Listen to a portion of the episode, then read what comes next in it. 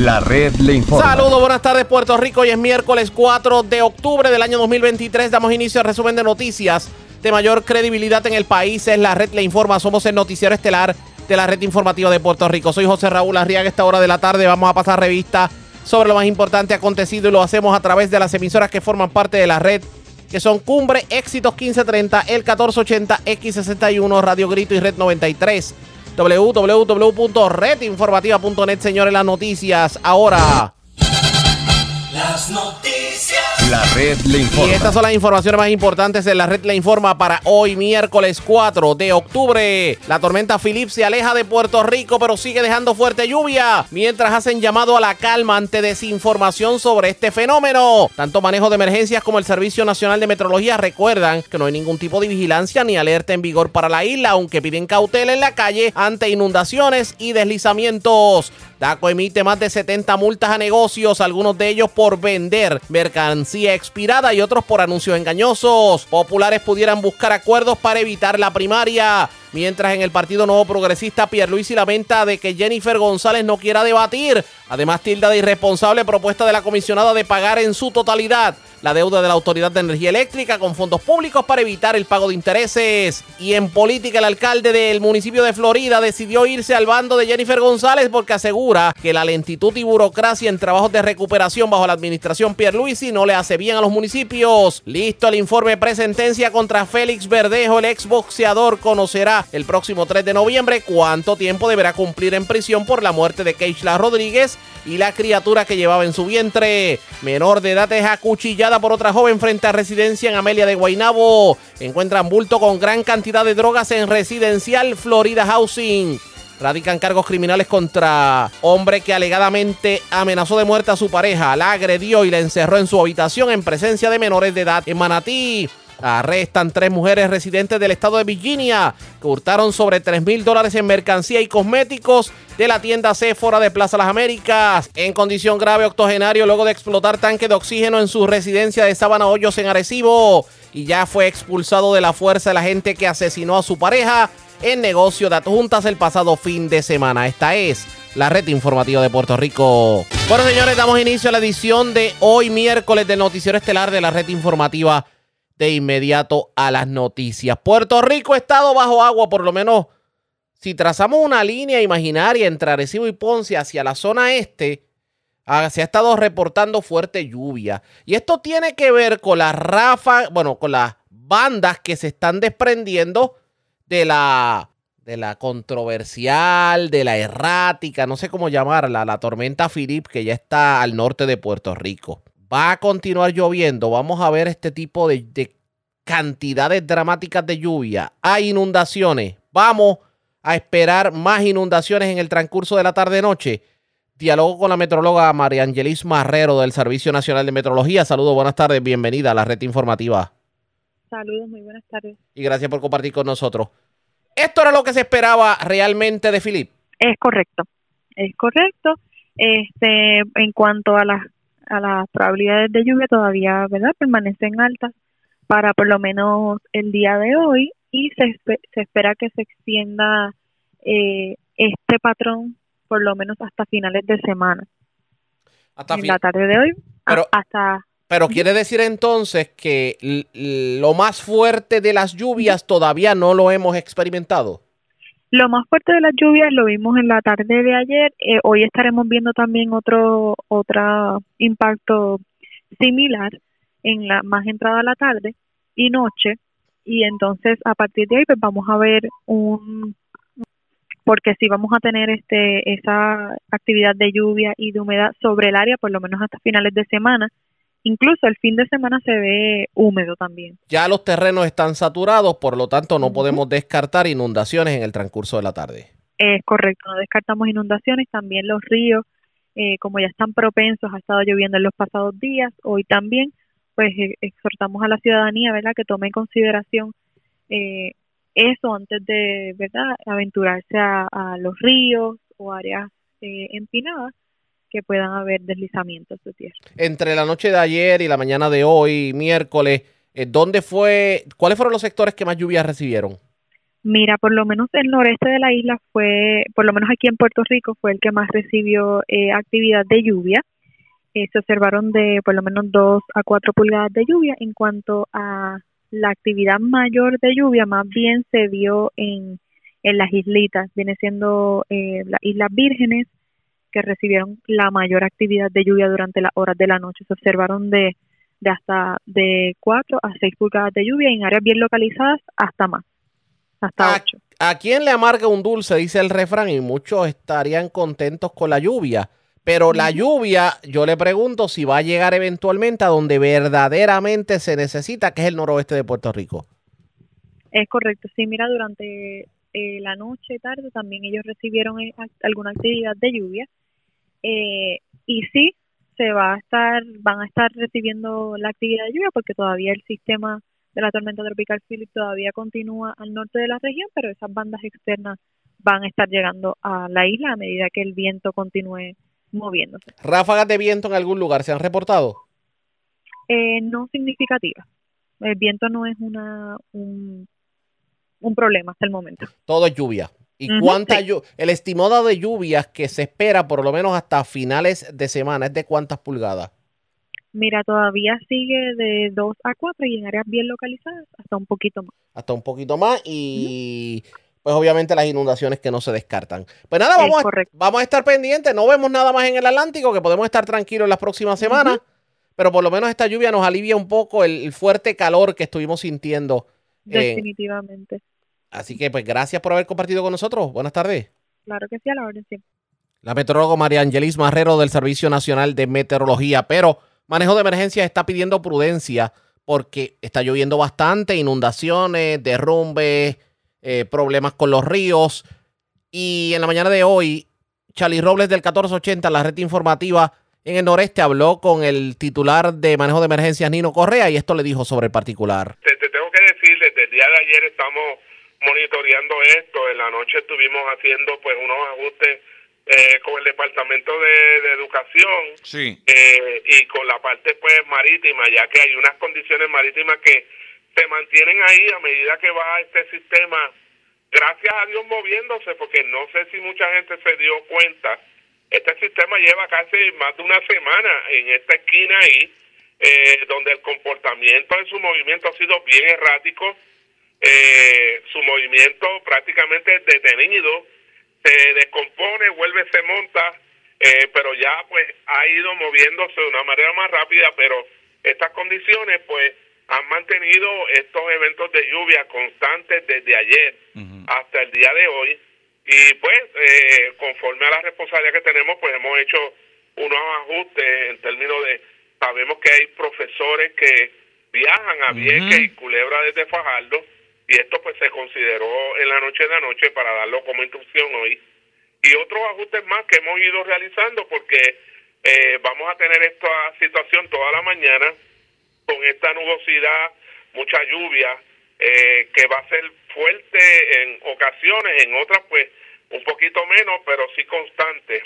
Y entonces, pues a medida que esta tormenta tropical se mueva hacia el norte eh, y se aleje, eh, ¿verdad?, de- del área de nosotros, pues vamos a tener este tipo de eventos que pudiera resultar en inundaciones en áreas de pobre drenaje y otras cosas más que ustedes y yo sabemos que pueden pasar este eh, con este sistema.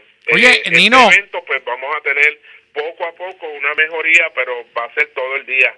Eh, y unas fuertes tronadas, eh, Sí. eh, tormentas eléctricas eh, que están eh, constantes en este sector, así que eso representa un peligro potencial y queremos exhortar a la comunidad porque no tan solo Vieques y Culebra, sino que toda esa área este y noreste y el norte de la isla pues va a estar sintiendo este evento en el día de hoy. Oye, Nino, que tú sepas, Sí. eh, suspendieron los viajes de eh, que van para San Tomás desde San Juan, que sepas. San Tomás y verdad, estos viajes que, que hacen estas avionetas pequeñas. Sí, porque es que San Tomás y toda esa área está también bien comprometida. Está comprometida, sí. de lluvia. Y aunque no es que haya mucho oleaje, pero la visibilidad es, es poca. Y por el otro lado, lo más peligroso es esta actividad de, de, de rayos que están cayendo en todo este sector a medida que se va moviendo este sistema. Eso representa un peligro y sí se ha considerado también. Ok. ¿Tú estás ahora mismo donde, Nino? ¿En San Juan? Sí, ahora mismo acabo de llegar porque estaba en Está- un canal... Eh, Sí, lo, lo, lo sé, tú- pero porque San Juan, yo me imagino que debe estar toda, todavía normal, pero toda esta área está oscura como si aquí, el, como si fuera las cinco y media de la mañana. No, aquí está igual, está bien nublado y esta Ajá. nubosidad se va a mantener. Está bien oscuro, o sea, parece como, no parecen ser las 8 casi de la mañana. Está bien oscuro para acá también. Oye, Nino, ¿esto, ¿esto se espera más o menos hasta cuándo? Durante todo el día de hoy se supone que vayamos teniendo una mejoría, pero a medida que este sistema se vaya moviendo, eh, quiero ser bien enfático en esto porque es que el Servicio Nacional de Meteorología, el Centro Nacional de Huracanes, ayer hablamos más de nueve, diez ocasiones durante el día, en la madrugada también desde las tres de la mañana estamos hablando eh, con los compañeros y ellos pues emiten una información eh, donde de ahí sacamos el plan de trabajo, de ejecución a seguir del gobierno. Y en ese sentido, este sistema ha provocado una cantidad de reuniones porque, como te comenté, está bien errático en su movimiento y ellos, minuto a minuto, hora por hora, han estado monitoreando lo que es este evento, que ha sido, eh, te tengo que decir, bien atípico, eh, ¿verdad? Eh, el tiempo que lleva en este sector y la cantidad de, de cosas que han pasado con él, donde se desmonta, vuelve y se monta, Sí. coge presión, eh, baja presión, el ojo está al norte del sistema, pero toda esta nubosidad es la que se mueve y coge las antillas y nos coge a nosotros y nos afecta. O sea, hay un comportamiento, como bien ustedes y yo eh, sabemos, está pasando con esto de cambios climáticos y estos eventos que son bien atípicos y por eso, siendo el pico de la temporada, se nos va a velar septiembre, pero tenemos este tipo de situación que todavía en octubre y quizás hasta noviembre, lo que se llamaba el pico de la temporada, que era septiembre y tenía que mejorar en octubre, pues no lo estamos viendo en estos últimos años y en ese sentido, por eso seguimos recalcando la, la, la, la, la parte de que la comunidad tiene que estar preparada porque nosotros estamos ready, los municipios de ese sector, la oficina de la región, junto con Francisco Bruno, que ustedes lo conocen, y los compañeros del área, estamos bien alerta y todo este tipo de información, pues desde anoche la compartimos directamente precisamente con todos los alcaldes, desde el área de Yabucoa hasta el área de Loíza. Eh, desde anoche se les está emitiendo información, aparte de eh, ¿verdad? los presidentes de la Federación y la Asociación de Alcaldes, para que ellos le emitan las instrucciones y la información que tenemos de este sistema y, y de otros. Porque realmente este sistema ha botado la bola en ese No, muchacho. ca- Oye, a Chavo de Pan, eh, eh, Nino. Sí. No, y he enviado, me han enviado unos videos de Ajá. lo que es Guadalupe, de lo que es Tortola. Ajá. Es impresionante lo que estas personas estuvieron recibiendo de, de viento. De verdad. En sentido, son lluvias, pero si esta, estas islitas estuvieron cogiendo un cantazo de lluvia en estos días atrasados fuertes.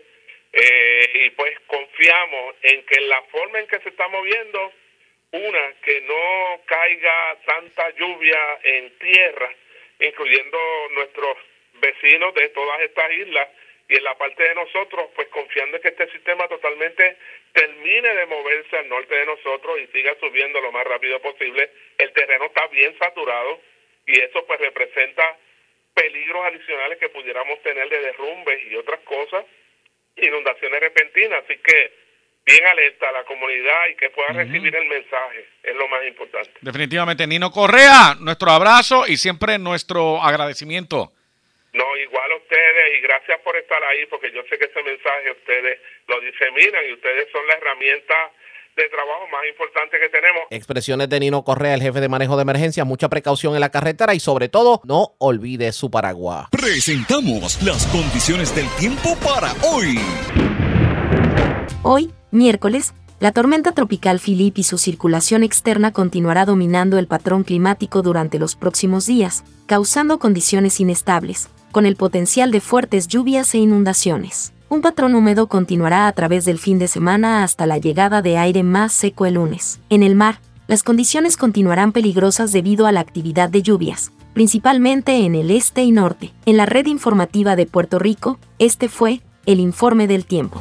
La red le informa. Señores, regresamos a la red Le Informa, el noticiero estelar de la red informativa, edición de hoy, miércoles. Gracias por compartir con nosotros. Son muchas las multas que ha dado DACO recientemente a diferentes establecimientos. Digamos, compañías de placas solares, supermercados por vender productos expirados, eh, tiendas que no tienen la debida reglamentación, eh, rotulación y, y mucho sobre anuncios engañosos. Y sepan ustedes que se anunció por parte del DACO que por lo menos en el mes de septiembre se emitieron 76 multas a diferentes comercios. Además, sigue aumentando la cantidad de personas que radican querellas en contra del DACO buscando algún tipo de auxilio. A esta hora de la tarde dialogamos en vivo con la secretaria interina del DACO, la licenciada Lizoanet González Ruiz. Saludos, buenas tardes, bienvenida a la red informativa. Saludos, gracias, buenas tardes a usted y a todos los radioescuchas. Vamos a separar, gracias por compartir con nosotros, vamos a separar los dos temas, el de la erradicación de querellas versus las que ustedes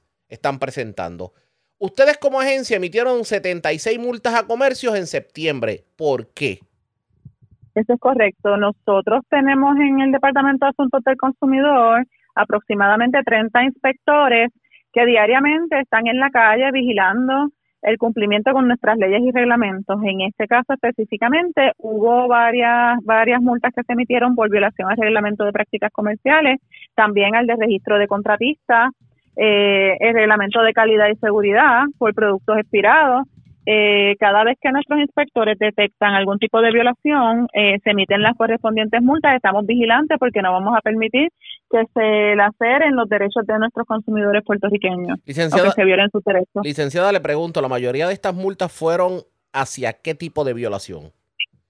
Bueno, anuncios en- hubo multas de anuncios engañosos, como le dije, registro de contratistas, productos expirados, falta de rotulación y reglamentación de garantía de vehículos de motor. Eh, en San Juan, básicamente fueron por el registro de contratistas. En Mayagüez hubo ocho multas. Eh, quien donde más multas se emitieron fue en la región de Ponce eh, y es donde casi siempre se emiten más multas. Eh, 38 de ellas fueron por violaciones a reglamentos de prácticas comerciales eh, y hubo otras por anuncios engañosos. Cuando se habla de anuncios engañosos, o sea, productos que le prometen a la ciudadanía y que no están disponibles, ¿o de qué estamos hablando? Sí, ciertamente por eso y también cada comercio tiene que tener un rótulo que indique que publicar anuncios engañosos es ilegal. Si en algún comercio, en el área de la caja registradora o de manera visible al consumidor no está este letrero que indique que publicar anuncios engañosos es ilegal, esto conlleva una multa. Así es que nuestros inspectores verifican que tenga la política de devolución, que tenga ese letrero en cuanto a los anuncios engañosos, que específicamente indique que eh, está basado en la ley del departamento y en los reglamentos del Departamento de Asuntos del Consumidor. Y contestando su pregunta, eh, por ejemplo, si a usted le, le dicen vamos a venderle esta bicicleta eh, de tal medida y cuando usted llega lo que le están dando es una teresina, pues eso es un anuncio engañoso. Para darle un ejemplo específico. No, definitivamente. Y en el caso de los productos expirados, porque eso sí que levanta preocupación en la ciudadanía, ¿en qué sector de Puerto Rico se reportaron estas querellas? Y, y estamos, y estamos hablando de colmados, supermercados, grandes cadenas, ¿de qué estamos hablando? Estamos hablando, eh, fue en Caguas donde hubo violaciones por productos expirados eh, y son en supermercados, y cadenas pequeñas, así como cadenas grandes. De hecho, recibimos ayer una confidencia de un supermercado donde alegadamente eh, habían carnes expiradas.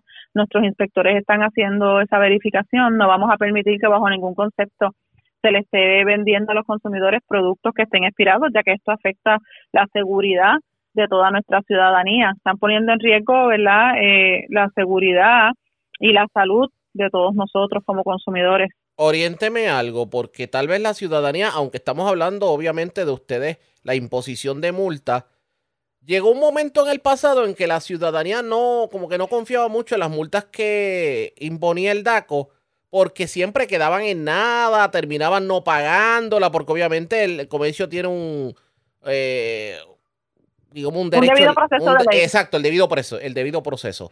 Eh, ¿Cuán reales son estas multas? ¿Verdaderamente estas personas que violan la ley terminan pagando las multas?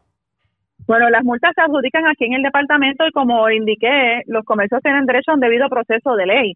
Pero un comercio que haya vendido un producto, por dar un ejemplo, un producto expirado, que nuestros inspectores hayan tomado fotos de ese producto, que no hay ninguna duda con que ese producto estaba expirado, ciertamente esa multa va a prevalecer. Y en el caso de que, de que se pregunten si el Departamento de Asuntos del Consumidor eh, finalmente se encarga de que esta multa sea pagada, sí, eso es correcto, nos encargamos y llegamos hasta las últimas consecuencias porque nos, tenemos una unidad de litigios que comparece al Tribunal de Primera Instancia en caso de que no se cumplan con nuestras órdenes, nosotros recurrimos al Tribunal de Primera Instancia solicitándole al Tribunal que le ordene a ese comercio o esa parte incumplidora, esa parte querellada, a que cumpla con las soluciones que se dictan aquí en el departamento, esto incluye las multas. ¿Estos procesos de fiscalización por parte del DACO han sido efectivos en los últimos meses? Sí, muy efectivos, claro que sí. Y, vamos a seguir mirante. Y vemos, eh, hemos visto la diferencia en los comercios, ya los comercios, porque obviamente no solamente el comercio que viola, sino que otros comercios esto puede servir de disuasivo. Sí, la realidad es que sorprendentemente eh, cuando visitamos los comercios notamos que hay más conocimiento eh, sobre las leyes y reglamentos. Son bien pocos los comercios que desconocen, eh, cuál, aunque el desconocimiento de la ley no exime, ¿verdad?, del cumplimiento de la misma, pero hemos notado que los comercios han sido más responsables, están con la rotulación pertinente y sí hay, hay hemos notado más cumplimiento porque nos hemos encargado también, además de fiscalizar, de orientar. Aquí tenemos una oficina enlace que es un enlace para los comercios, donde en caso de que algún comercio tenga alguna duda con relación a cuál es el procedimiento, eh, qué es lo que requiere. De hecho, en las últimas semanas se han estado comunicando proveedores de servicio como mecánicos, eh, técnicos de aire acondicionado para ellos ponerse al día, porque en ocasiones desconocen y para no tener que incurrir quizás en un gasto legal, pueden venir directamente a nuestra oficina de cumplimiento para orientarlos. Ciertamente lo, eh, se orienta el comercio, pero se orienta porque esto va a culminar en beneficio del consumidor, o sea, porque nosotros a quien defendemos es al consumidor, pero sí orientamos a los comercios para que ellos no, no incumplan y así los consumidores se vean beneficiados. Definitivamente. Vamos a la otra parte de... Habíamos dividido la entrevista en dos. Ya hablamos de lo que ha hecho el DACO. Ahora vamos a hablar de las querellas la ciudadanía ya entiende que el DACO es el instrumento para resolver los asuntos. O sea, ya hay más confianza de la ciudadanía. Estamos viendo más radicación de querella. Sí, sí, ciertamente estamos recibiendo anualmente sobre 10.000 querellas de todo tipo de temas, de vehículos de motor, de condominios, eh, de placas solares, eh, de distintos temas. Son muchos los temas que atendemos aquí en el departamento y siempre nuestro norte es el beneficio de los consumidores. En este caso, en el caso de las querellas que se están recibiendo, la mayoría de las querellas son por qué en específico. Bueno, tenemos querellas por tablilla, por cobro de exceso en, la, en las tablillas en los dealers de auto, tenemos muchas querellas de condominio por controversias entre titulares con la Junta de Condominio. Eh, placas solares también, se han recibido varias querellas. en, en cuanto al tema de placas solares, tenemos una oficina de energía renovable que cuando esa querella se presenta, eh, va directamente a esa oficina para tratar de llegar a una mediación y que ese consumidor se le pueda resolver eh, la situación de manera inmediata sin llegar al proceso adjudicativo que en ocasiones, ¿verdad? Eh, como indiqué anteriormente, la parte querellada tiene derecho a un debido proceso de ley y al amparo de la ley de procedimientos administrativos uniformes hay unos términos que hay que otorgar, ¿verdad? 20 días para contestar la querella, lo cual puede convertir el, el proceso en uno, ¿verdad? Eh, que se puede dilatar. Así es que para que sea algo más rápido, sumario y efectivo para el consumidor, si se puede llegar a una mediación, para que el comercio cumpla, pues esa oficina se encarga de que eso así sea y así ayudamos a los consumidores a resolver el asunto de manera inmediata. ¿Cuál, cuál es el tiempo de, o sea, antes, antes, una de las quejas que había antes de que usted fuera la, la secretaria del DACO, yo creo que una queja histórica, era eh, lo que se tardaba el DACO en atender las querellas y no porque tal vez no tenía el interés de atenderlas, sino por la falta de personal ahora mismo, ese tiempo para lograr una solución a este tipo de querellas o que por lo menos se puedan atender, eh, ha disminuido. ¿Cuánto está el momento en promedio? La ley de procedimientos administrativos uniforme dispone que todas las querellas deben de resolverse en un término de 180 días, o sea, seis meses. Aquí tenemos esa meta de tratar en la medida en que sea posible que todos los casos se atiendan dentro de ese término. En el departamento somos 150 empleados en todo Puerto Rico, incluyendo las cinco oficinas regionales que son Ponce, San Juan, Caguas, Arecibo y Mayagüez. Y nuestro norte es que se cumpla dentro de este proceso. En, hay ciertos casos que son más complejos que otros, como por ejemplo, tengo que así decirlo porque es una realidad, lo, la ley de condominios, la ley 129 de 2020, estos casos de condominios son casos que muchas veces son técnicos, además de que incluyen muchas partes, que no solamente es el consumidor, versus el querellado comercio, sino que hay varios titulares contra la Junta y muchas veces el proceso se puede alargar más porque al haber cinco, por ejemplo, si hay cinco titulares, son cinco abogados que están presentando distintas mociones que quizás no se pueden poner de acuerdo para hacer vista en un día específico porque tienen conflicto de calendario, porque tienen que atender otros asuntos. Y esto quizás puede hacer que el proceso se dilate y no necesariamente se resuelva dentro de los 180 días, pero aquí en el departamento estamos bien eh, mensualmente, tenemos unos números para que todos nuestros jueces administrativos cumplan y emitan eh, 30 o 40 es el número que tenemos acá en resoluciones y se está y, y estamos monitoreando y supervisando que esos casos no pasen de los 180 días. Vamos a estar pendientes de aquí en adelante a lo que ocurra. Agradezco el que haya compartido con nosotros. Cualquier persona que tenga algún tipo de duda sobre cómo proceder en cuanto a reclamaciones se refiere, ¿qué debe hacer? ¿A dónde debe comunicarse? www.daco.pr.gov o a nuestro teléfono 787-722-7555. También en las redes sociales, nuestras páginas Daco a tu favor. Agradezco el que haya compartido con nosotros. Claro que sí, lindo día. Y nosotros nos vamos a una pausa y cuando regresemos estará el Partido Popular Democrático evitando una primaria para tratar de no llegar al 2024 con una división de partidos. Hablamos del tema luego de la pausa. Regresamos en esta edición de hoy miércoles de Noticiero Estelar de la red informativa. La red le informa. Señores, regresamos a la red le informa, el noticiero estelar de la red informativa, edición de hoy miércoles. Gracias por compartir con nosotros. El Partido Popular Democrático tratará de evitar una primaria a la gobernación para llegar unidos al 2024. Eso ha sido, digamos, el tema de conversación en los pasados días. Hay quienes entienden que debe evitarse la primaria y de hecho se asegura que han habido conversaciones tras bambalinas precisamente para hablar del tema.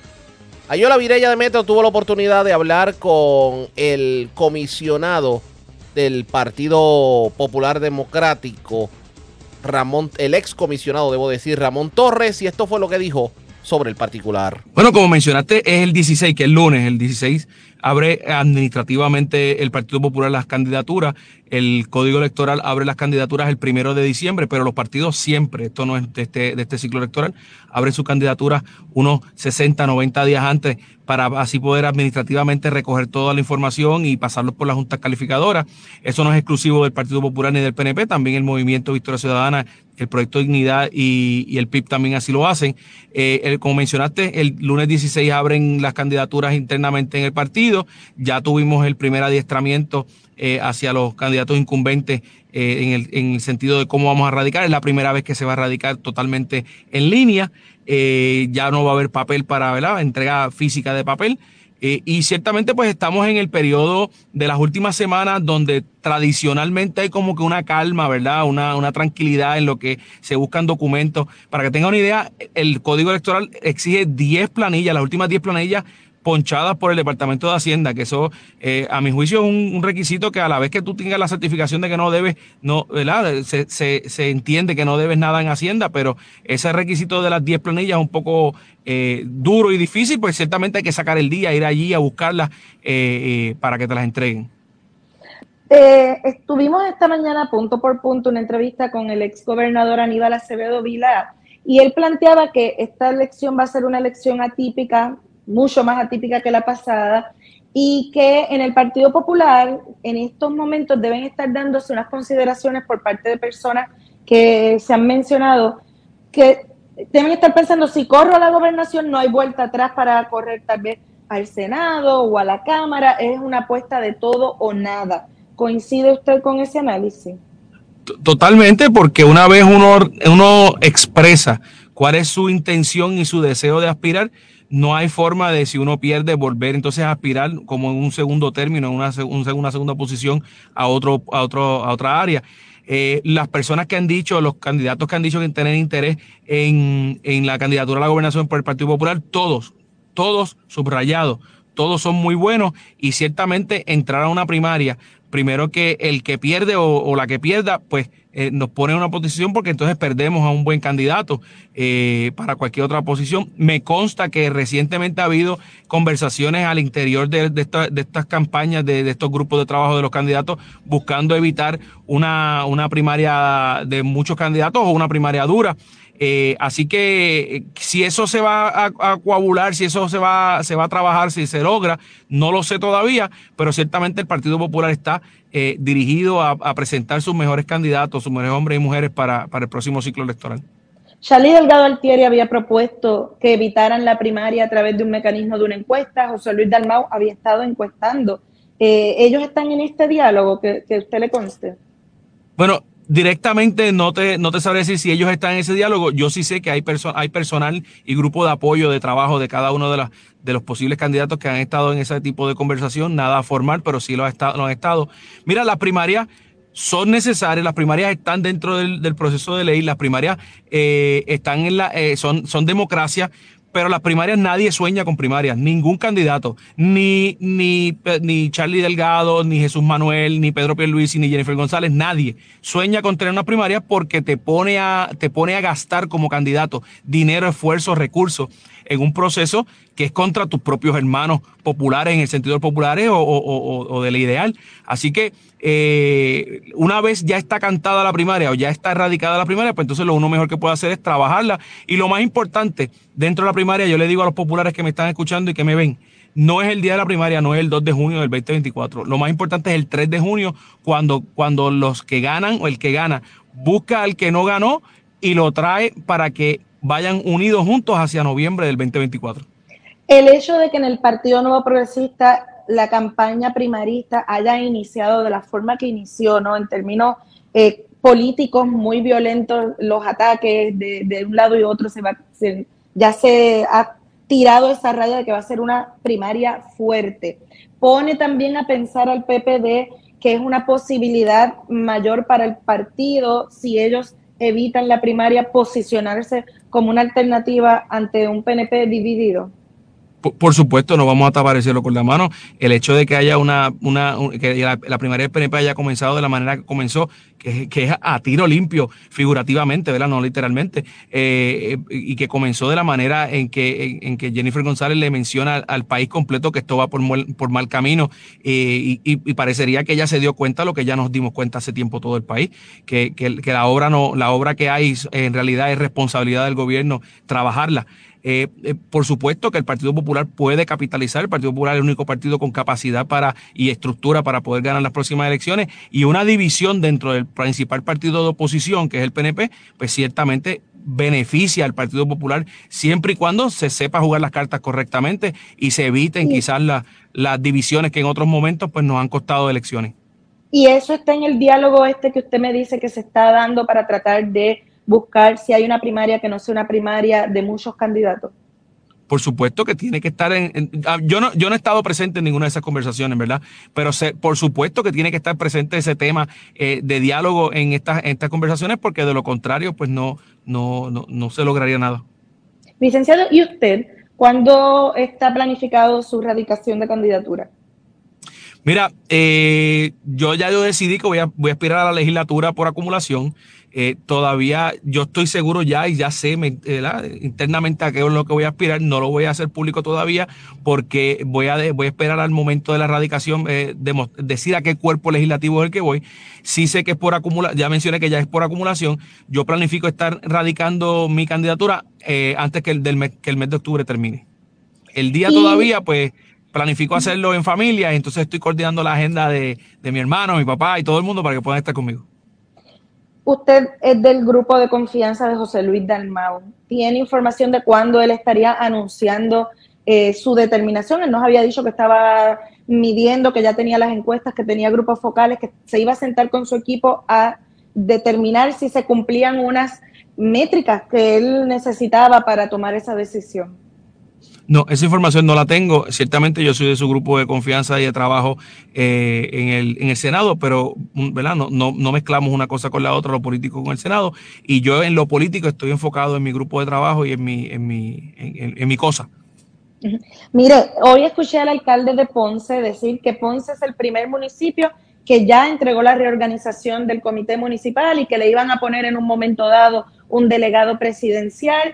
Eh, usted estuvo en ese momento, ¿no? Cuando hubo esa tensión y que se nombró un delegado que Ponce les despachó.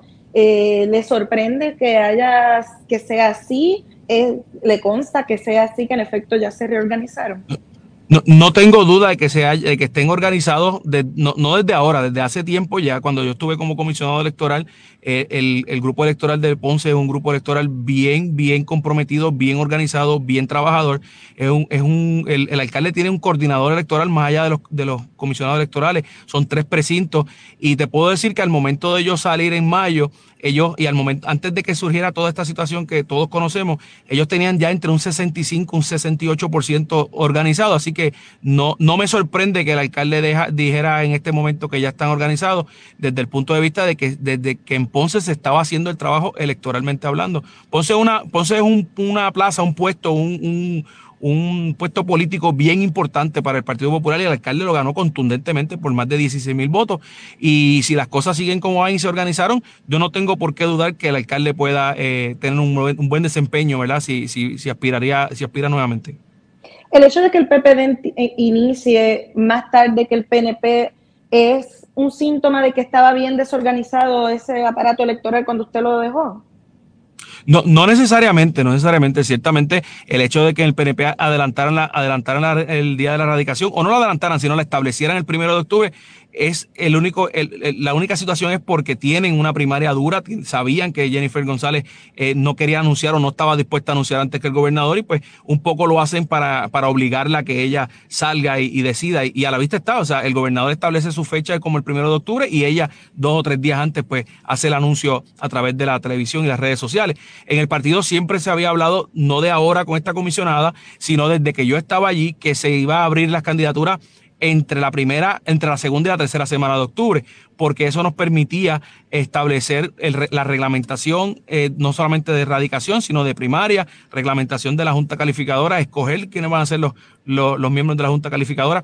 Eh, el, país, el país tiene 1098 puestos electivos, desde los legisladores municipales hasta el gobernador, y el Partido Popular erradica eh, 1098 candidaturas en las elecciones, en las primarias, pues ciertamente en los, donde hay primarias hay más de uno, así que son más de mil, de, más de 1.500 candidatos que radicarían eh, ahora diciembre primero, y esos 1.500 candidatos pasan por un proceso de calificación, que es lo que quiere evitar con esta, eh, eh, adelantar esta, esta radicación, evitar el cuello de botella o el tapón que se forma, que se formaría en la Comisión Estatal de Elecciones.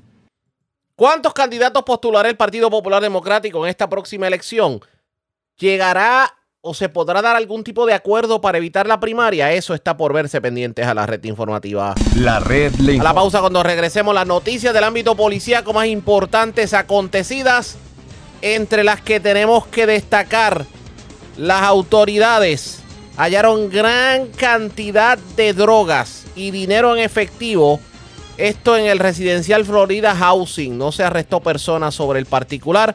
Además, Continúan los arrestos en diferentes partes de Puerto Rico por asuntos que tienen que ver con sustancias controladas. Una embarcación fue encontrada eh, a orillas del mar en el pueblo de Arecibo. Se presume que en esta embarcación pues llegaron indocumentados. Cinco personas pudieron ser detenidas en medio de la intervención. También eh, radicaron cargos criminales por violencia doméstica contra una persona que cometió el acto. Esto ocurrió en Manatí. Y otros incidentes violentos que también se suman en las últimas 24 horas. Vamos a la pausa, regresamos en breve en esta edición de hoy miércoles del Noticiero Estelar de la Red Informativa.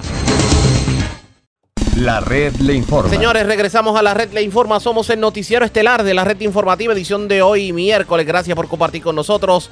Vamos a noticias del ámbito policíaco. Las autoridades radicaron cargos criminales contra un hombre de 45 años residente de Yauco. Aparentemente se le atribuye haberse llevado varios trimmers y, y blowers de la tienda Home Depot de Mayagüez. Información con Manuel Cruz, oficial de prensa de la Policía en el Oeste. Saludos, buenas tardes. Saludos, buenas tardes. En horas de la mañana de ayer, 13 de octubre, en el Tribunal de Mayagüez, la agente Glorimir eh, Rivera Irizarri de la División de Investigaciones de Robo, Extorsión, Delitos contra la Propiedad, Agresiones y Personas Desaparecidas del área de Mayagüez, adscritos al negociado de la Policía de Puerto Rico y en unión a la fiscal Vanessa Rivera Morales, radicaron cargos criminales en ausencia por el delito de apropiación ilegal contra Carlos Plas Méndez, de 45 años, residente en la urbanización Villas del Cafetal del municipio de Yauco. El acusado para la fecha del 24 de julio de este año se apropió de un trimmer Rayobi y un eh, combo de trimmer y blower Rayobi de la tienda Home Depot que ubica en Mayagüez, todo valorado por 528 dólares. El caso fue llevado en ausencia ante la presencia del juez Luis Padilla Galeano, este luego de examinar la prueba encontró causa en regla 6, imponiéndole una fianza de 50 mil dólares y expidiendo de inmediato una orden de arresto. Gracias por la información, buenas tardes. Buenas tardes. Gracias, era Manuel Cruz, oficial de prensa de la policía en Mayagüez del Oeste. Vamos a la zona metropolitana. En condición estable se encuentra una joven que fue herida de arma blanca en medio de un incidente violento ocurrido en las afueras de una residencia en el barrio Amelia de Guainabo. Información con Mayra Ayala, oficial de prensa de la policía en Bayamón. Saludos, buenas tardes. Sí, buenas tardes. La, eh, la información que tenemos es que agentes del negociado de la Policía de Puerto Rico, adscritos al precinto de Juan Domingo, investigaron una agresión reportada anoche en las afueras de una residencia localizada en el barrio Amelia en Guainabo, donde resultó herida una joven menor de edad.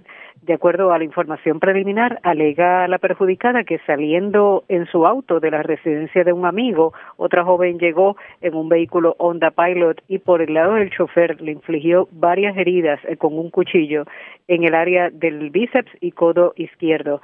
La perjudicada fue llevada hasta un hospital de San Juan, donde le tomaron varios puntos de sutura en el área afectada. El caso eh, será referido a la División de Agresiones del CIC de Bayamón para continuar con la investigación investigación.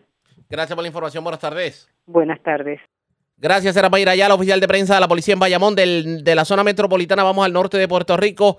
Las autoridades intervinieron con una embarcación que llegó a las costas de Arecibo. Cinco personas fueron detenidas. Se presume que en esta embarcación pudieron haber llegado indocumentados a la zona. Además, también hubo un hallazgo de gran cantidad de drogas y dinero en el residencial Florida Housing. También se erradicaron cargos criminales contra un hombre por violencia de género. Aparentemente eh, maltrató a su pareja y también eh, eh, frente a menores. Y también hubo una erradicación por apropiación ilegal en, una, en una megatienda de la zona norte de Puerto Rico. Y en condición de cuidado se encuentra un octogenario que recibió quemaduras luego de explotarle un tanque de oxígeno. Información con Mayro Ortiz, oficial de prensa de la Policía en el Norte. Saludos, buenas tardes. Buenas tardes. ¿Qué información tenemos? Agentes del negociado de la Policía de Puerto Rico, adscrito al precinto de Sabana Hoyo en Arecibo, investigaron una querella que fue reportada a través del sistema 911 sobre un incidente desgraciado, una explosión de un tanque de oxígeno en una residencia ayer en horas de la tarde en la carretera 628, sector montaña del barrio Sabanahoyo, en el pueblo de Arecibo. De acuerdo con la investigación, eh, se personaron la policía, el personal del negociado de bomberos, manejo de emergencia, al lugar antes mencionado, donde el señor Agustín Morales Ruiz, de 80 años, se encontraba en su residencia y mientras manipulaba un tanque de oxígeno, el cual pensaba que estaba vacío, hubo una explosión resultando con quemaduras en el rostro. Este fue transportado por los paramédicos Pérez y Torres de emergencia médica municipal al Hospital Pavía de Arecibo. Su condición hasta el momento es estable. Investiga la gente Josué Camerón, adscrito al precinto de Sabana Hoyo de Arecibo. Además, también agentes adscritos a la División de Delitos contra la Propiedad del Cuerpo de Investigaciones Criminales del área Arecibo llevaron a cabo una investigación que culminó por parte de la Fiscalía con la erradicación de dos cargos por el delito de apropiación ilegal en la tarde de ayer contra Carlos Valentín Rosario alias Charlie, de 39 años, residente del pueblo de Barceloneta. El primer caso fue en el 24 de septiembre del año en curso, en horas de la mañana, en el pueblo de en el pueblo de Manatí en la tienda Walmart el imputado alegadamente se apropió de un aire acondicionado valorado en 389 dólares. El segundo fue el 3 de octubre del año en curso, en horas de la mañana también, en Walmart de Manatí. El imputado alegadamente se apropió de mercancía de la farmacia valorada en 228,88 centavos. Este caso se consultó con el fiscal Israel Chico Moya, quien instruyó radicar los cargos antes mencionados y fue presentado ante la juez Cintia Irizarri Casiano, quien luego de escuchar la prueba determinó causa por el delito antes mencionado y le fijó una fianza de 20 mil, la cual no prestó siendo ingresado en la cárcel de Bayamón hasta la vista preliminar. Investiga la agente William Rivera Rosa del negociado de la Policía de Puerto Rico, adscrito a la División de Delitos contra la Propiedad del Cuerpo de Investigaciones Criminales del área Arecibo, bajo la supervisión del sargento José Rodríguez Rosario. También agente adscrito a la División de Violencia Doméstica del área de Arecibo llevó a cabo una investigación que culminó por parte de la Fiscalía con la erradicación de cargos por los delitos de violencia doméstica, maltrato psicológico en presencia de menores de edad y restricción a la libertad. Esto fue en la tarde de ayer contra Roberto Jiménez Vázquez, alias Viejo, de 39 años y residente del pueblo de Manatí. Este caso fue el 28 de septiembre del año en curso en el pueblo de Manatí. El imputado alegadamente la amenazó de muerte, la agrede y la deja encerrada en su habitación en presencia de menores de edad a su pareja. Este caso se consultó con la fiscal Luciane Sánchez Serrano, quien instruyó radicar los cargos antes mencionados, y fue presentado ante la juez Cintia Irizarri Casiano, quien luego de escuchar la prueba determinó causa por los delitos antes mencionados y le fijó una fianza global de 75 mil dólares, la cual no prestó siendo ingresado en la cárcel de Bayamón hasta la vista preliminar. Investiga la agente Edwin Rivera Rivera del negociado de la Policía de Puerto Rico, adscrito a la División de Violencia Doméstica del área de Arecibo. También el agente eh, Carmelo Pérez del negociado de la Policía de Puerto Rico, adscrito a la unidad marítima del área de Arecibo, en la noche de ayer observó una embarcación, una yola, detrás de Capri, el cual ubica en el Shopping Plaza del Atlántico, en el pueblo de Arecibo. En el lugar se encontraba Bolden Patrol, donde se le prestó la cooperación a los agentes José Mangual y Jesús Santiago. Estos eh, detuvieron a cinco hombres de estatus migratorio no definido quienes intentaban entrar a la isla de manera ilegal. Los hombres fueron transportados por el del patrón para el proceso de deportación. También agentes del negociado de la Policía de Puerto Rico, adscrito al personal de la División de Operaciones Tácticas del área Arecibo, realizaron un hallazgo en la madrugada de, de hoy en el residencial Florida Housing en el pueblo de Florida. Según se informó que mientras realizaban un patrullaje preventivo en el lugar antes mencionado, se encontraron un bulto marca NAI, el cual tenía en su interior sustancias controladas, marihuana y cocaína. Además tenían 1.024 dólares en efectivo y una pistola color negra calibre 9 milímetros con un cargador con ocho municiones calibre 9 milímetros. Estas sustancias fueron llevadas a la División de Droga de Manatí para su decomiso. Hasta el momento, esas son las novedades que tengo en el área de Arecibo. Que pasen buenas tardes. Y buenas tardes para usted también. Gracias, era Mayra Ortiz, oficial de prensa de la Policía en Arecibo del Norte. Vamos, vamos a la zona metropolitana y al sur de Puerto Rico. En la zona metropolitana, la División de Inteligencia de la Policía arrestó, bueno, ocupó, debo decir, eh, bueno, arrestó dos personas y ocupó gran cantidad de drogas. Esto ocurrió en el residencial Los Laureles, en Cupey. También las autoridades arrestaron a dos personas, un hombre y una mujer. Le ocuparon armas, le ocuparon municiones y drogas. Esto ocurrió en un apartamento del residencial Villas del Rey de Caguas. También se arrestaron dos personas y les ocuparon drogas. En otra intervención en el residencial Perla del Caribe en Ponce, Vivian Polanco, oficial de prensa de la policía, que nos trae detalles en vivo. Saludos, buenas tardes. Buenas tardes, saludos. Tenemos que durante la tarde de ayer, agentes adscritos en la División de Drogas Ponce como parte del plan 100 por 35, llevaron a cabo una intervención en el residencial Perla del Caribe en Ponce. En el lugar fueron arrestados Joseph Negrón, de 27 años, y Orlando Batista, de 34, a quienes los agentes le ocuparon 121 bolsitas de cocaína, 89 bolsitas de crack, 84 bolsitas de marihuana, 13 copos de marihuana, 615 dex de heroína y 5.312 en efectivo. Cabe señalar que Orlando Batista posee una probatoria a nivel federal durante el día de hoy, agentes adscritos a la División de Drogas Ponce consultarán este caso con el fiscal de turno para la posible erradicación de cargos criminales. Por otra parte, también durante el día de ayer, la División de Inteligencia San Juan, luego de una vigilancia en los periodos de residencia Los Laureles en Cupey, arrestó a dos personas por violaciones a la ley de sustancias controladas. Durante la intervención, los agentes le ocuparon 18 bolsas de marihuana, 23 copos de marihuana, 6 cigarrillos, 17 bolsas de cocaína, 31 de heroína y 9 pastillas. Este caso será consultado con el fiscal de turno durante el día de hoy. Y por último, tenemos que durante la mañana de hoy, agentes adscritos a la visión de drogas Cagua, como parte del plan 100 por 35 que se lleva a cabo en la área policíaca de, de Cagua, diligenciaron una orden de registro y allanamiento despedida por la juez Sonia Nieves del Tribunal del mencionado municipio en un apartamento de residencial Villa del Rey en Cagua. En el lugar fueron arrestados Eduardo Acevedo de 33 años y una mujer de 28 años, a quienes los agentes le ocuparon una pistola Glock 22, tres cargadores, 20 municiones calibre .40, una pistola Glock con serie mutilada, cuatro municiones calibre 9 milímetros, 95 cápsulas de crack, una bolsa de marihuana, tres cigarrillos de marihuana, cocaína, 10 de heroína, un radio, dos libretos de cuadre y parafernalia. Este caso será consultado durante el día de hoy con el fiscal de turno y las agencias federales correspondientes para la erradicación de cargos. Este plan contó con la participación, con la cooperación de la División de Arrestos Caguas y Servicios Técnicos del área policíaca. Gracias por la información. Buenas tardes. Buenas tardes. Vivian Polanco, oficial de prensa de la policía en el cuartel general. Más noticias del ámbito policía con nuestra segunda hora de programación. Por señores, esta hora de la tarde hacemos lo siguiente. La red le Nos informa. vamos a una pausa, identificamos nuestra cadena de emisoras en todo Puerto Rico. Regresamos con más en esta edición de hoy miércoles del noticiero estelar de la red informativa. La red le informa. Señores, iniciamos nuestra segunda hora de programación. El resumen de noticias de mayor credibilidad en el país es la red Le Informa. Somos el noticiero estelar de la red informativa de Puerto Rico.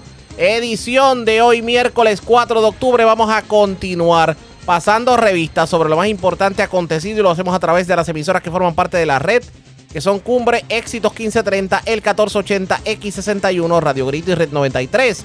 www.redinformativa.net. Señores, las noticias ahora. Las noticias. La Y estas son las informaciones más importantes de la red Le Informa para hoy, miércoles 4 de octubre. La tormenta Philip se aleja de Puerto Rico, pero sigue dejando fuerte lluvia, mientras hacen llamado a la calma ante desinformación sobre este fenómeno. Tanto manejo de emergencias como el Servicio Nacional de Metrología recuerdan que no hay ningún tipo de vigilancia ni alerta en vigor para la isla, aunque piden cautela en la calle ante inundaciones y deslizamientos. DACO emite más de 70 multas a negocios, algunos de ellos por vender mercancía expirada y otros por anuncios engañosos. Populares pudieran buscar acuerdos para evitar la primaria. Mientras en el Partido Nuevo Progresista, Pierluisi lamenta de que Jennifer González no quiera debatir. Además, tilda de irresponsable propuesta de la comisionada de pagar en su totalidad la deuda de la Autoridad de Energía Eléctrica con fondos públicos para evitar el pago de intereses. Y en política, el alcalde del municipio de Florida decidió irse al bando de Jennifer González porque asegura que la lentitud y burocracia en trabajos de recuperación bajo la administración Pierluisi no le hace bien a los municipios. Listo el informe presentencia contra Félix Verdejo, el exboxeador, conocerá el próximo 3 de noviembre cuánto tiempo deberá cumplir en prisión por la muerte de Keishla Rodríguez y la criatura que llevaba en su vientre. Menor de edad es acuchillada por otra joven frente a residencia en Amelia de Guaynabo. Encuentran bulto con gran cantidad de drogas en residencial Florida Housing. Radican cargos criminales contra hombre que alegadamente amenazó de muerte a su pareja, la agredió y la encerró en su habitación en presencia de menores de edad en Manatí.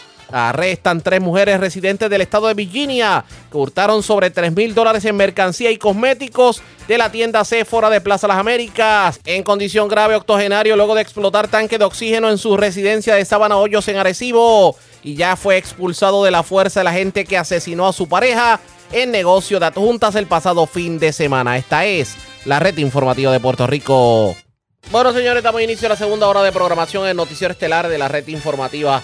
De inmediato a las noticias. Ayer el Partido Popular Democrático criticaba la utilización de la frase haciendo que las cosas pasen en las en, lo que tiene que ver con las publicaciones del gobierno y la administración Pierluisi, una frase que muchos han calificado como un estribillo de campaña del Partido Nuevo Progresista porque también fue utilizado en publicaciones del PNP. Pues el gobernador y presidente del Partido Nuevo Progresista, Pedro Pierluisi, contestó y calificó de ridícula la querella que presentó el Partido Popular Democrático ante el Contralor Electoral por una supuesta violación a la ley de financiamiento de campañas por parte de la administración PNP, precisamente por el uso de esa frase. Escuchemos lo que dijo el gobernador. Partido Popular Democrático de que usted alegadamente violentó la ley de financiamiento político. Esta gente tiene un desespero, que qué ridículos. Eh, realmente, haciendo que las cosas pasen, viene de mi propio mensaje de Estado. Y, el lema de mi campaña era ser parte. Ni tan siquiera eh, investigaron lo que fue el lema de mi campaña, era que todos seamos parte de lo que yo propuse, de lo que estamos haciendo y haciendo que las cosas pasen en mi propia expresión, en el mensaje de Estado que realmente la están repitiendo todos y todas en mi administración y en la calle, porque yo voy a la calle y la gente habla de eso. Pero eso no tiene nada que ver con mi campaña política. En mi campaña política en su momento yo tendré pautas que no, es, que no han ni comenzado. Habrán pautas y, tendré posiblemente otro lema que obviamente no será el mismo, no será ese que, ellos mencionaron. Así que es, ridículo, es, esa, esa queja es totalmente ridícula. A mí realmente me da eh, pena ajena. Pero ellos, alegan que su frase en su campaña política era haré que las cosas pasen. No, versus ahora que usted dice haciendo que las cosas pasen e incluso que, que agencias gubernamentales están utilizando haciendo que las cosas pasen. Es que haciendo que las cosas pasen viene de mi mensaje de Estado para empezar. Y entonces, ¿de cuándo acá ahora? Porque alguna vez yo dije, haré que las cosas pasen, es lo mismo, no es lo mismo ni se escribe igual. Es una ridiculez realmente eso. Eso no va a pasar ni de primera base eh, porque yo tengo todo el derecho de expresarme como gobernador y todos los que me rodean tienen todo el derecho de seguir mi pauta como gobernador. Eh, y eso es muy diferente a lo que se hará cuando yo esté pautando en los medios y esté llevando una campaña como tal. Acabo de radicar, o sea que la campaña hasta cierto punto ni ha comenzado. Eh, otra vez, eso es una ridícula. ¿cuál usted cree que será el impacto del... En asuntos gubernamentales, pues el gobernador continuó preocupado sobre lo que tiene que ver con la gran cantidad de apagones que se están reportando en Puerto Rico. Claro, aprovechó para calificar como, bueno, dijo de todo. Es sobre la propuesta de la comisionada residente Jennifer González. Ella dice que si, que si se convierte en gobernadora, lo más sabio es eliminar, suspender el contrato de Luma Energy. Vamos a escuchar parte de lo que dijo el gobernador sobre el particular. Y entonces tu, Genera tuvo que pedirle permiso a el, Calidad Ambiental Federal, o sea, a la EPA, a la EPA, para encender unos megageneradores que tenemos en, esa planta, que sustituyeron entonces la, la unidad que falló, que fue la unidad 5. Eso en cuanto a generación. Entonces también me informan que en Guaynabo, había unos trabajos de reparación de unas líneas soterradas que causaron también eh, interrupción en el servicio. Esas fueron las dos áreas. Unidad 5 en San Juan, eh, que tiene que ver con generación, y en el caso de Guaynabo, la reparación de una línea soterrada. Pero en el momento no, no, se supone que generación tuviese más preparado. Bueno, pero si te falla una unidad, recuerda que estamos en medio de una ola de calor. Por la noche es la, el momento pico Así que cuando falló esa unidad, que fue eh, en la noche, pues ahí eh, obviamente tuvo un, impacto significativo. Pero tan pronto la EPA permitió que se encendieran los megageneradores, pues entonces se corrigió la situación. Gobernador, pero es que continúan los problemas con la energía eléctrica y está asomándose un aumento en el costo de la energía eléctrica. O sea, ¿cómo se le explica al país? Eh, pues hubo una avería, hace calor, cuando a la hora de la verdad nos van a facturar más la luz y continúan los problemas en energía eléctrica. bueno, estás mezclando dos temas en la pregunta. En cuanto a la, a, la, generación, pues ya sabemos, hemos tenido una ola de calor enorme, pero ya tenemos, que esto es importante, 350 megavatios que está aportando FEMA eh, eh, a su costo que complementan la generación existente. Si hablamos de generación, recuerden, nuestras plantas son viejas, anticuadas, contaminantes, y eso no se, no se cambia eh, ni tampoco se mejora de un día para otro. Lo importante es que sigamos transformando nuestro sistema, en el caso de generación, pasando a energía renovable. Y ayer se se notificó que ocho diferentes proyectos de fincas solares ya pasaron a la etapa eh, de eh, que se construyan y que estén en operación antes de final del 2025. O sea, esa es una tremenda noticia. Ahí tenemos alrededor de 500 megavatios de energía solar que deben estar entrando al sistema antes de final del 2025. Hay otros proyectos que también están ya en una etapa final y son otra vez fincas solares.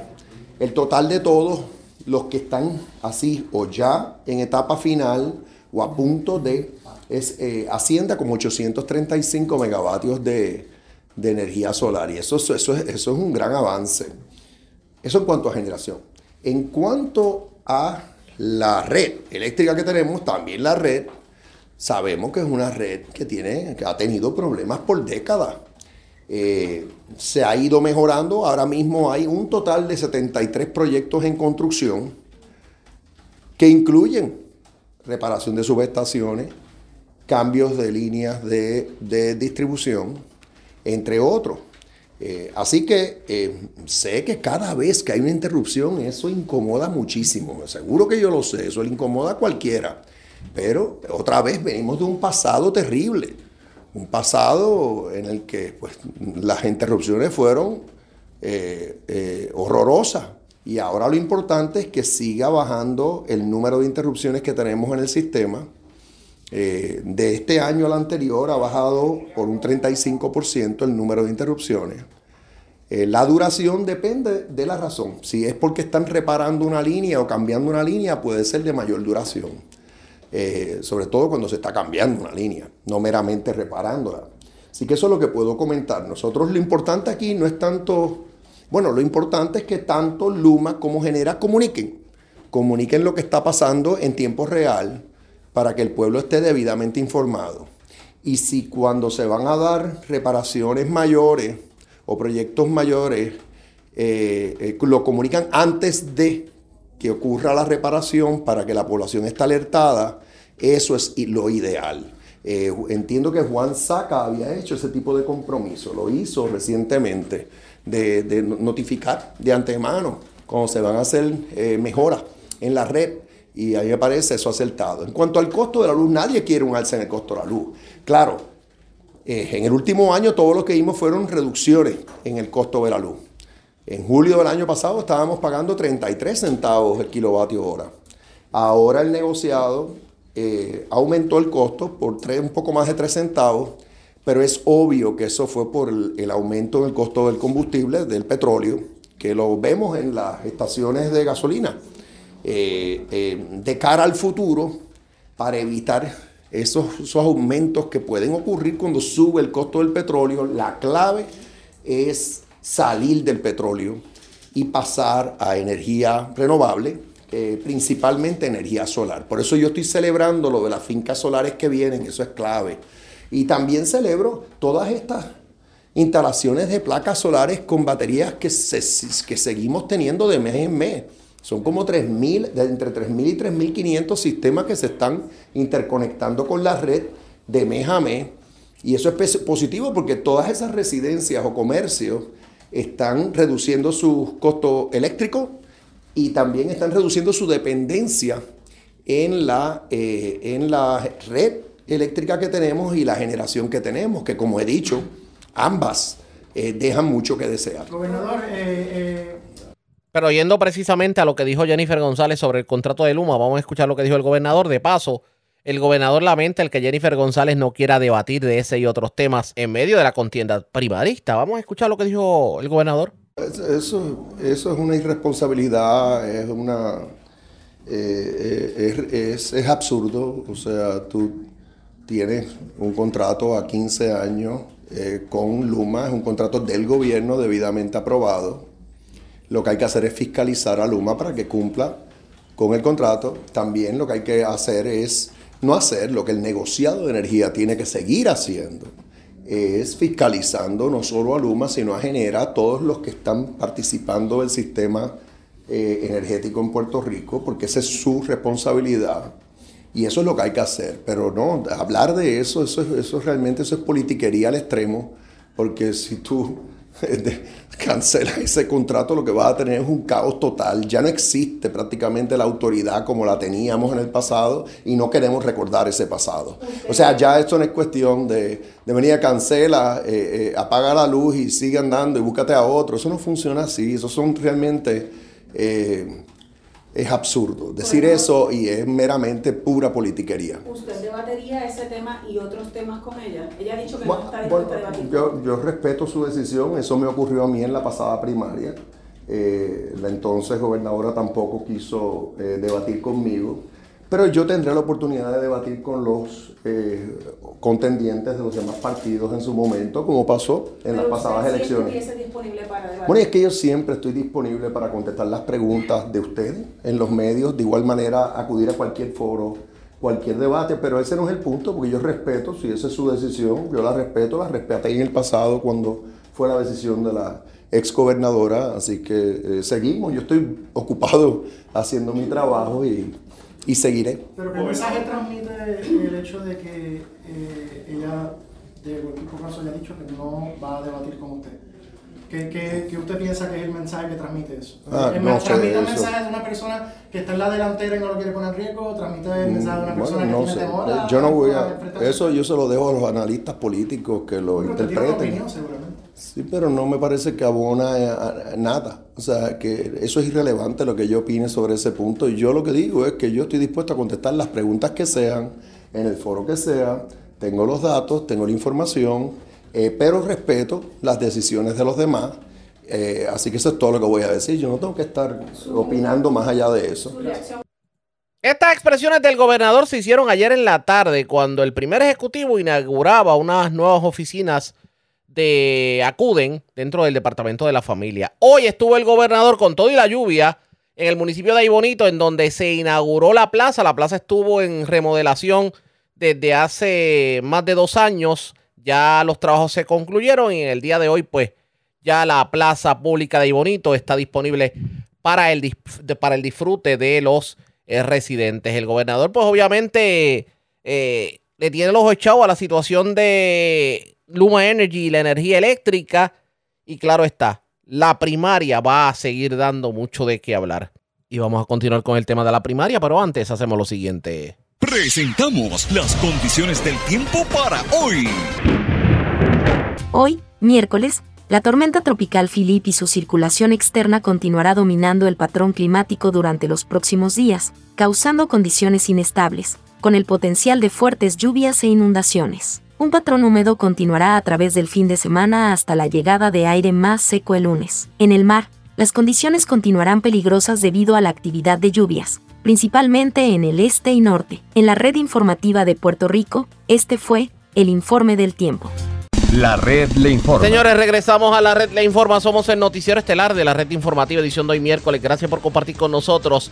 Una de las principales razones que, bueno, según asegura el alcalde del municipio de Florida, José Gerena, para apoyar a Jennifer González versus Pedro Pierluisi en la primaria de la gobernación, aparte de lo que puede ser el reclamo del pueblo, él dice que la experiencia que ha tenido con la administración Pierluisi en cuanto a proyectos de recuperación no ha sido la mejor. El gran alto grado de burocracia con el COR3 y los serios problemas y diferencias que ha tenido con la administración de turno lo obligan como alcalde a buscar una alternativa adicional. En la mañana de hoy tuvimos la oportunidad de entrevistarlo y esto fue lo que nos dijo sobre el particular.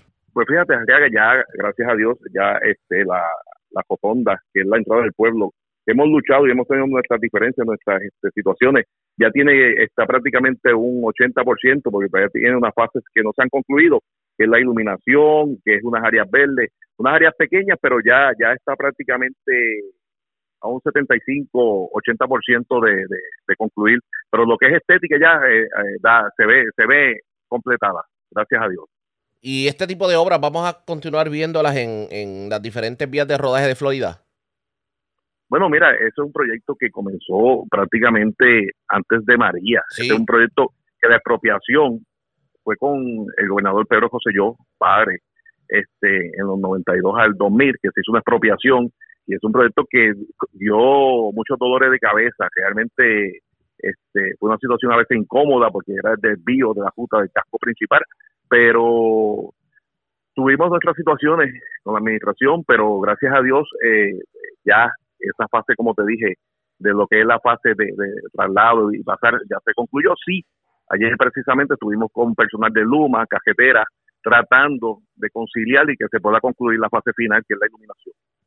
Y vamos a ver si eso fluye definitivamente, alcalde.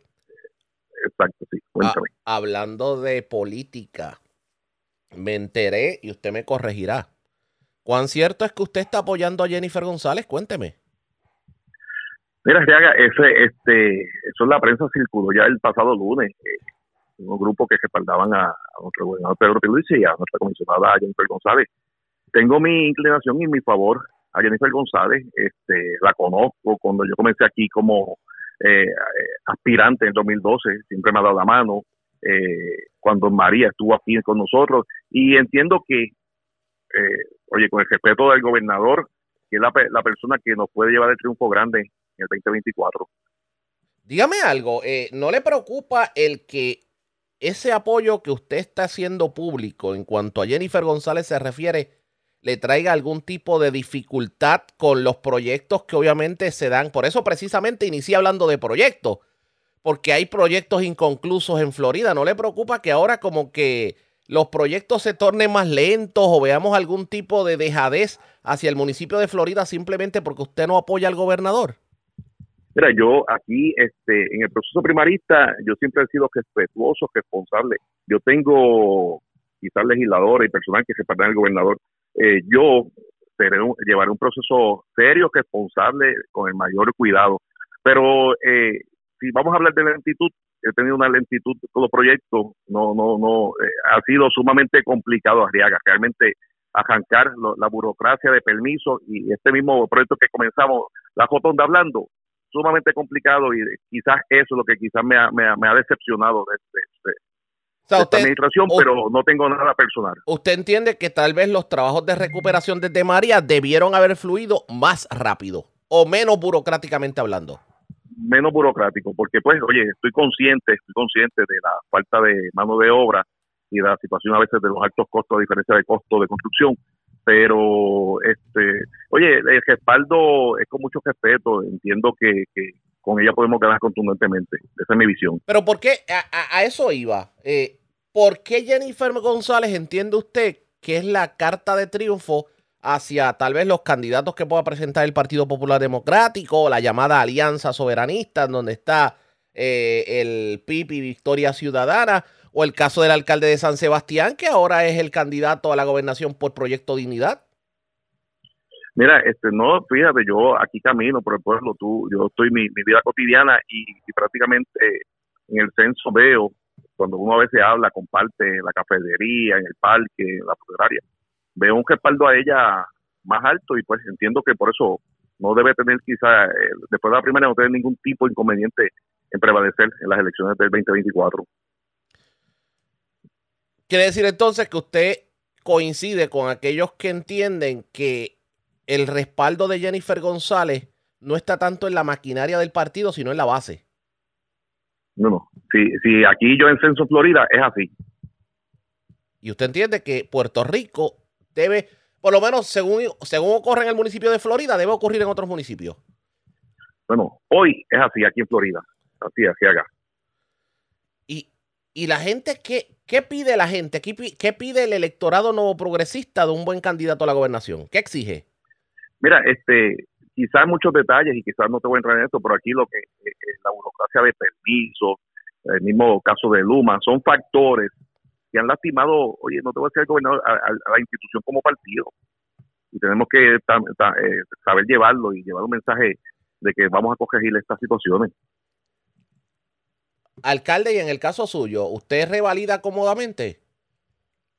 Bueno, estamos trabajando, yo he estado siempre en la calle, este, uno trabaja para revalidar, pero este, el, el pueblo tiene la determinación y yo estoy día a día. Ahora mismo voy para una escuela a atender unas situaciones y ese, sí ha- sido mis últimos 10 años, gracias a Dios, y ando por ahí en paz conmigo mismo y, y trato de hacer las cosas correctas. De verdad que te agradezco la llamada. De verdad que ha sido un placer conocerte. No, de, de- de- y agradecemos el que haya compartido con nosotros y vamos a ver cómo fluye esta, esta política en, en esta ocasión, por cuanto, según su augurio, y usted eh, normalmente las pega, por, por cuánto debe ganar Jennifer González la primaria o si Jennifer González se convierte en efecto en la candidata oficial a la gobernación por el PNP, por Mira, cuánto debe ganar. eh, eh, eh, recuerda, esto fue antier el anuncio la semana pasada, no te podría decir más adelante, quizás pudiéramos hablar en, en cuestión de números, pero independientemente, en el 2024 el PNP debe revalidar gobernación, comisaría, Cámara, Senado y más alcaldías que tenemos. Expresiones del alcalde del municipio de Florida, José Gerena. De aquí en adelante lo que vamos a ver es unos alcaldes apoyando a Pierluis y otros apoyando a Jennifer González. Eso se va a convertir en el pan nuestro de cada día. ¿Qué terminará ocurriendo en esta primaria? Pendientes a la red informativa. La red le informa. Cuando regresemos más noticias del ámbito policíaco y mucho más en esta edición de hoy miércoles del noticiero estelar de la red informativa. La red le informa. Señores, regresamos a la red Le Informa, el noticiero estelar de la red informativa de Puerto Rico. Edición de hoy miércoles. Gracias por compartir con nosotros. Vamos a noticias, a más noticias del ámbito policiaco. Y esta vez vamos al centro de la isla. Hubo un accidente en la carretera 167 cerca de Doña Elena en Comerío. Una persona guiando una Land Rover. Lo cierto es que cuando van a intervenir a verificar el accidente, el vehículo figuraba hurtado y la persona pues fue detenida y le ocuparon cuatro bolsitas de heroína. Información con Huidalis Rivera Luna, oficial de prensa de la Policía de Bonito. Saludos, buenas tardes. Saludos, buenas tardes. Agentes del distrito de Comerío, adscritos al negociado de la Policía de Puerto Rico, intervinieron horas de la noche de ayer con un hombre por conducir un vehículo hurtado. Esto en la carretera 167, kilómetro 4.5, barrio de Elena, en Comerío. Una llamada al distrito de Comerío informó sobre un accidente en la dirección antes descrita. Al llegar la gente al lugar y realizar la investigación correspondiente y corroborar la información del vehículo Land Rover color rojo, tablilla IZK 347 del año 2012, resultó ser hurtado en el pueblo de Guaynabo. Por estos hechos se arrestó al conductor y se le ocupó cuatro bolsitas de heroína. Se le dio conocimiento a la División de Vehículos de Bonito para la investigación correspondiente a estos hechos. Buenas tardes. Y buenas tardes para usted también. Gracias, era Huidalis Rivera Luna, oficial de prensa de la Policía de Bonito, de la zona central. Vamos a la metropolitana. Tres personas fueron arrestadas. Esto porque en dos ocasiones entraron a la tienda Sephora de Plaza Las Américas y se eh, apropiaron de cosméticos y artículos valorados en más de 3 mil dólares en, conjunto. Ah, las personas arrestadas son residentes del estado de Virginia. Información con Kenny Ojeda, oficial de prensa de la policía en el cuartel general. Saludos, buenas tardes. Buenas tardes para todos. Agentes de negociado de la Policía de Puerto Rico, adscritos a la División Propiedad del 6C de San Juan, realizaron una investigación que culminó en la erradicación de cargos por parte de Fiscalía de San Juan por el delito de apropiación ilegal contra Aisha Patel, de 27 años, que Yuriben Patel, de 28 años, y Sonariden Dandan, de 25 años, residentes de Virginia. De acuerdo a la investigación de la uniformada para las fechas del 30 de septiembre del año en curso, Aisha Patel llegó a la tienda Sephora ubicada en Plaza Las Américas, de donde se apropió de 31 artículos valorados en 1.285 dólares. Por otro lado, para la fecha del 2 de octubre de este año, las otras dos imputadas llegaron al mismo establecimiento de donde se hurtaron 45 cosméticos valorados en 1.769. Estos casos fueron consultados con el fiscal Dewey Santiago de la Fiscalía de San Juan, quien radicó dos cargos a cada una por violación al artículo 182 del Código Penal de Puerto Rico. La prueba fue presentada ante la jueza Brenda Salas del Tribunal de San Juan, quien luego de escuchar la misma determinó causa con una fianza de 40 mil dólares por persona, la cual no fue prestada siendo ingresadas en el complejo correccional de Bayamón hasta el día de la vista preliminar pautada para el 17 de octubre del año 2023. El agente Ángel Rivera, adscrito a la división antes mencionada, estuvo a cargo de la investigación de estos casos. Gracias por la información. Buenas tardes. Buenas tardes. Gracias, era Kenny Ojeda, oficial de prensa de la policía en el cuartel general de la zona metropolitana. Vamos al norte de Puerto Rico. Desconocidos escalaron el restaurante La Jungla Bar and Grill, que está en la carretera número 2 en Candelaria, en Sabana Hoyos de Arecibo. Información con Mayra Ortiz, oficial de prensa de la policía en el norte. Saludos, buenas tardes. Buenas tardes. ¿Qué información tenemos? Se reportó un escalamiento ayer en horas de la madrugada en el restaurante La Jungla Bar and Green, localizado en la carretera 2, sector Candelaria del barrio Sabana Hoyo, en el pueblo de Arecibo.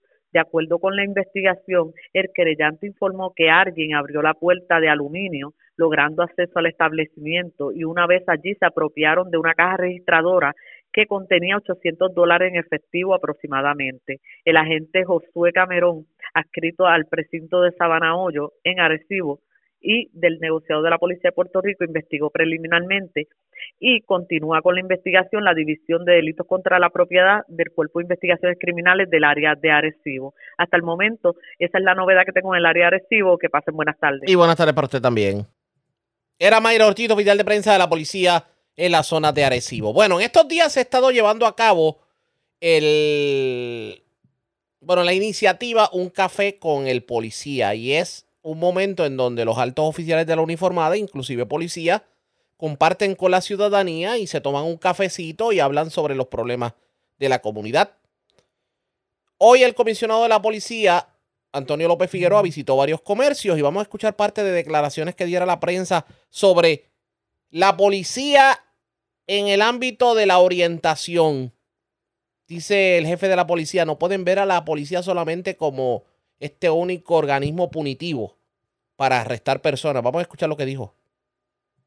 Que Luis es eh, operativos de ley y orden, operativos comunitarios. Estamos llevando al pie de la letra el resultado de lo siguiente. Hoy, para mí un solo asesinato es demasiado, pero hoy podemos celebrar.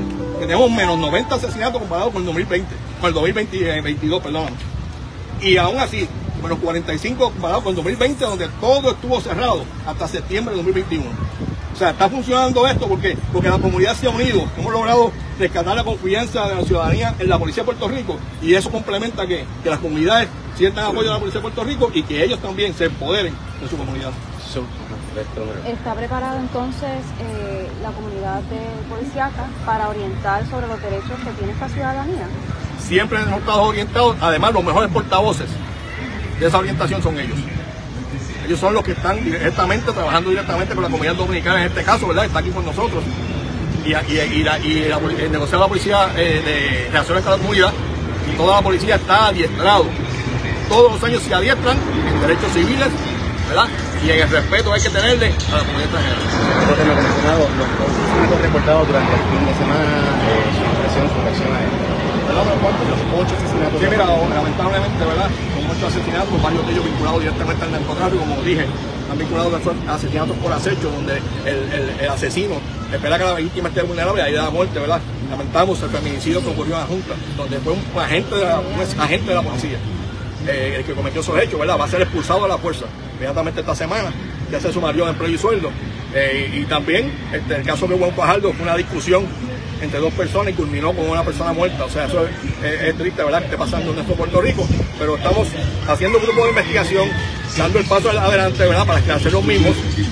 Y en la próxima semana, pues verán el resultado de muchas investigaciones, de varios asesinatos, va a ver resultados de cómo está trabajando la policía, porque hay una policía que, que nadie ve. Tenemos la uniformada, que son ellos, pero tenemos la policía que nadie ve, que está haciendo investigaciones confidenciales, día a día, trabajando con el plan 100 por 35.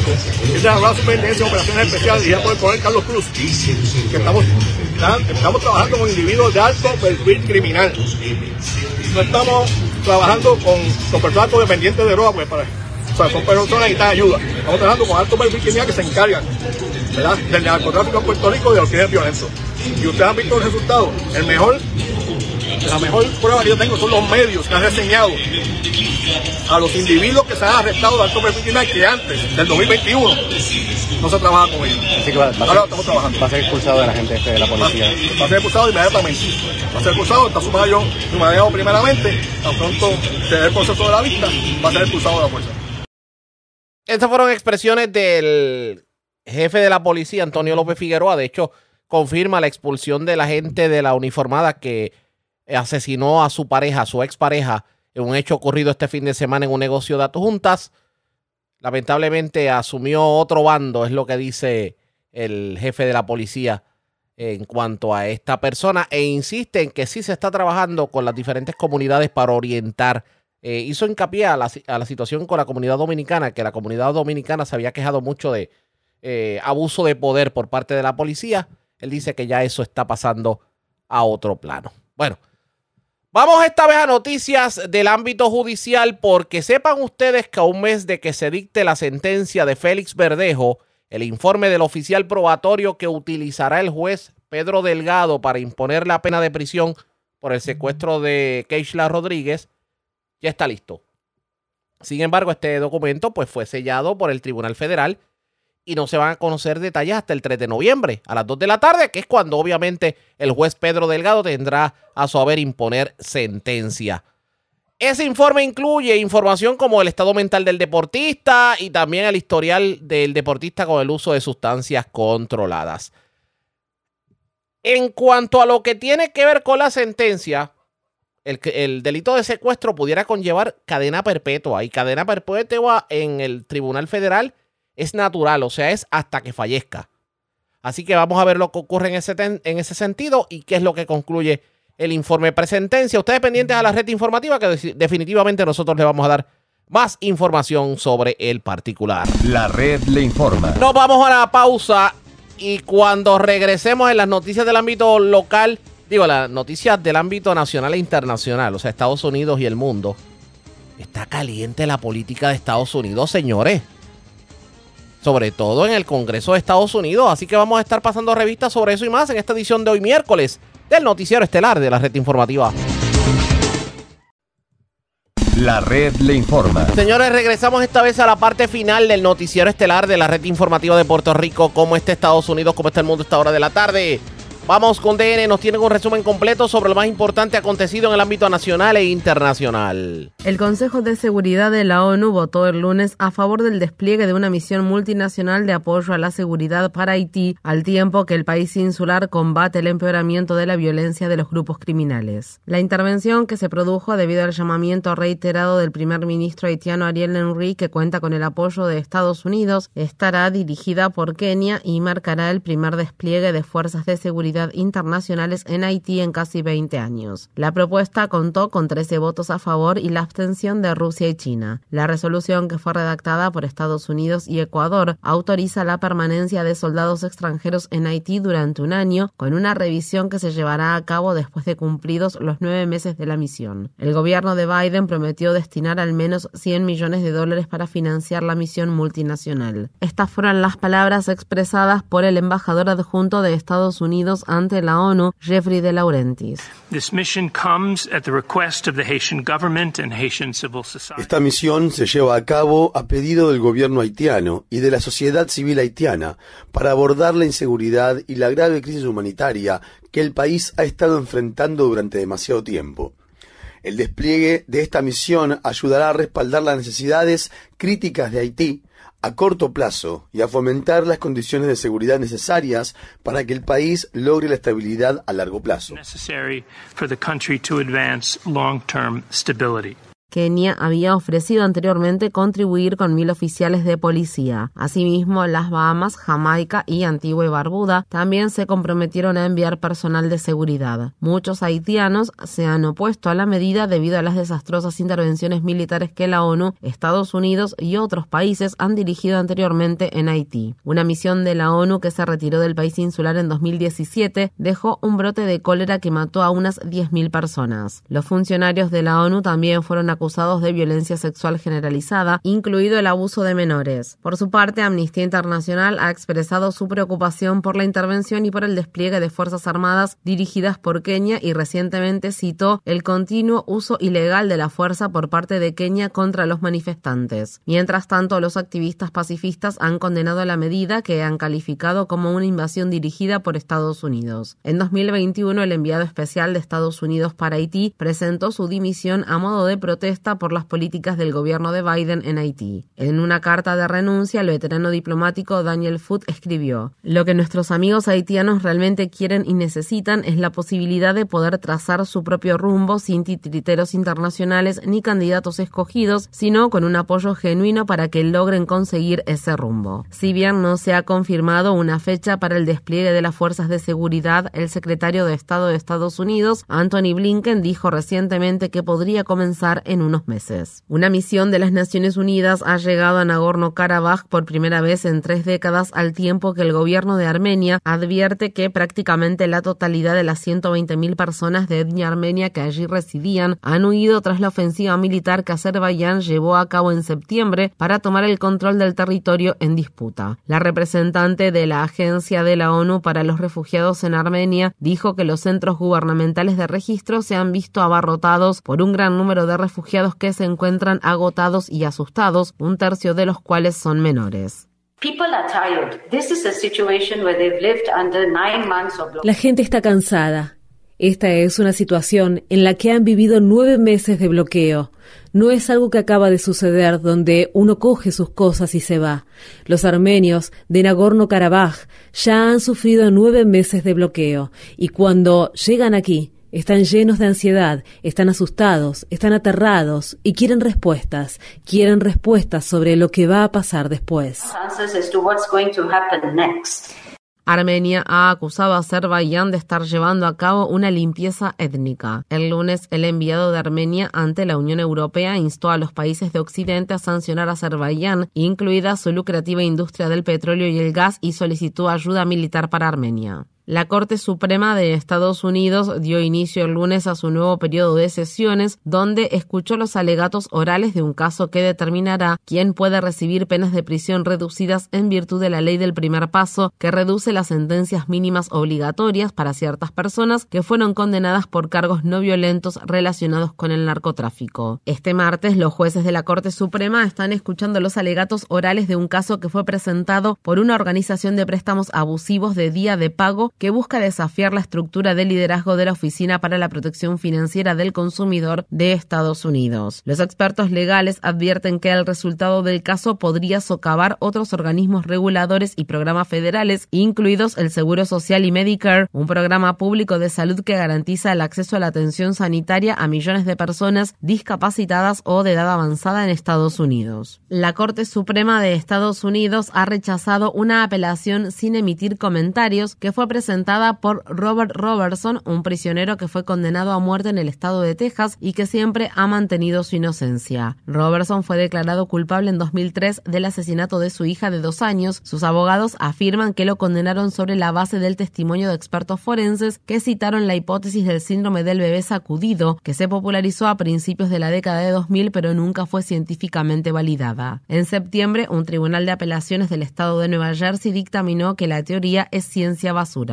En más noticias de la Corte Suprema de Estados Unidos, el juez Clarence Thomas se recusó el lunes en un caso que involucra al ex asesor legal de Trump, John Eastman, quien anteriormente se había desempeñado como asistente legal de Thomas. Esta situación viene precedida de una serie de informes que indican que la esposa del juez Thomas, la activista republicana Ginny Thomas, se comunicó con Eastman previo a la insurrección del 6 de enero de 2021 en el Capitolio de Estados Unidos para discutir los intentos por revocar los resultados de las elecciones presidenciales de 2020 para mantener a Trump en el poder. Sin embargo, el juez Thomas no se recusó en un caso que fue presentado por propietarios de Nueva York que buscan impugnar las políticas de estabilización de alquileres de la ciudad. La organización anticorrupción Revolving Door Project escribió en respuesta a la decisión de Thomas. El multimillonario benefactor del juez Thomas, Harlan Crow, tiene un gran interés en debilitar las leyes de control de alquileres en todo el país para reforzar las ganancias de su imperio inmobiliario. En el Capitolio de Washington, D.C., el congresista republicano de Florida, Matt Gates, presentó el lunes una moción para destituir a Kevin McCarthy como presidente de la Cámara de Representantes de Estados Unidos. Gates, al igual que otros republicanos de extrema derecha, se pronunció duramente contra McCarthy después de que éste negoció un proyecto de ley para mantener al gobierno en funcionamiento hasta el 17 de noviembre, lo que evitó la paralización de los servicios gubernamentales. Asimismo, Gates también culpó a McCarthy de hacer un acuerdo paralelo secreto sobre Ucrania con los demócratas, lo que McCarthy niega. La vicepresidenta de Estados Unidos, Kamala Harris, tomará juramento este martes a un nuevo miembro de la delegación de California en el Senado federal tras la muerte de la senadora demócrata Dianne Feinstein, quien falleció la semana pasada. La Fonsa Butler se convierte en la primera senadora negra abiertamente lesbiana y en la tercera mujer negra en ocupar un escaño en el Senado en la historia de Estados Unidos. Donald Trump compareció el lunes ante un tribunal del distrito de Manhattan en el inicio del juicio civil por fraude que presentó la fiscal general de Nueva York, Leticia James. Trump y sus socios comerciales, incluidos sus hijos Donald Jr. y Eric, están acusados de inflar de forma fraudulenta el valor de los activos de la organización Trump para obtener préstamos y negocios favorables. Por su parte, James intenta obtener el pago de una multa de 250 millones de dólares y la prohibición para que los miembros de la familia Trump hagan negocios en Nueva York.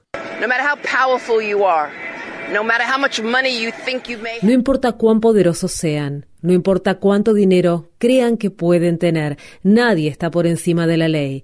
Y es mi responsabilidad, mi deber y mi trabajo hacer que eso se cumpla. La ley es poderosa y frágil a la vez, y hoy, en el tribunal, probaremos nuestro caso. Trump será sometido a un juicio sin jurado estipulado presidido por el juez de la Corte Suprema de Nueva York, Arthur Engoron, después de que los abogados que representan al expresidente no solicitaron un juicio con jurado. Cuando habló el lunes con la prensa frente al edificio del tribunal, Trump atacó a la fiscal general James, que es afroamericana, calificándola de racista y dijo que el juez Engoron era una vergüenza.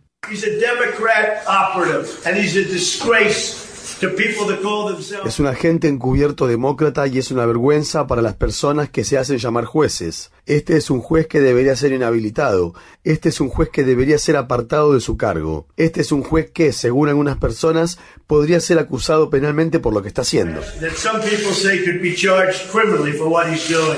El lunes, más de 30 organizaciones a favor de los derechos civiles, incluidas la Organización Ciudadanos por la Responsabilidad y la Ética en Washington y la organización Public Citizen, publicaron una carta abierta en la que pedían la protección de los jurados que participan en las cuatro causas penales que actualmente enfrenta Trump. La carta cita el acoso que los miembros del jurado del estado de Georgia y de la ciudad de Washington, D.C. sufrieron por parte de Trump y agrega, estos ataques amenazan a instituciones estadounidenses centenarias que fueron diseñadas por los fundadores de la nación para hacer rendir cuentas a cualquier líder que quiera convertirse en rey. El Departamento de Trabajo de Estados Unidos ha abierto una investigación sobre el trabajo infantil en las plantas de procesamiento avícola de las compañías Tyson Foods y Purdue Farms. La investigación tiene lugar después de que legisladores interrogaran al jefe de la Administración de Seguridad y Salud Ocupacional en relación a los informes publicados en el periódico The New York Times sobre menores migrantes que sufren quemaduras y mutilaciones durante el trabajo en los mataderos de Purdue y Tyson. Estas fueron las palabras expresadas por la congresista del estado de Carolina del Norte, Alma Adams, una demócrata de alto rango del Subcomité de Protección de la Fuerza Laboral de la Cámara de Representantes de Estados Unidos, cuyos reiterados pedidos para que se celebre una audiencia sobre la ilegalidad del trabajo infantil han sido ignorados por la presidenta republicana del comité, Virginia Fox.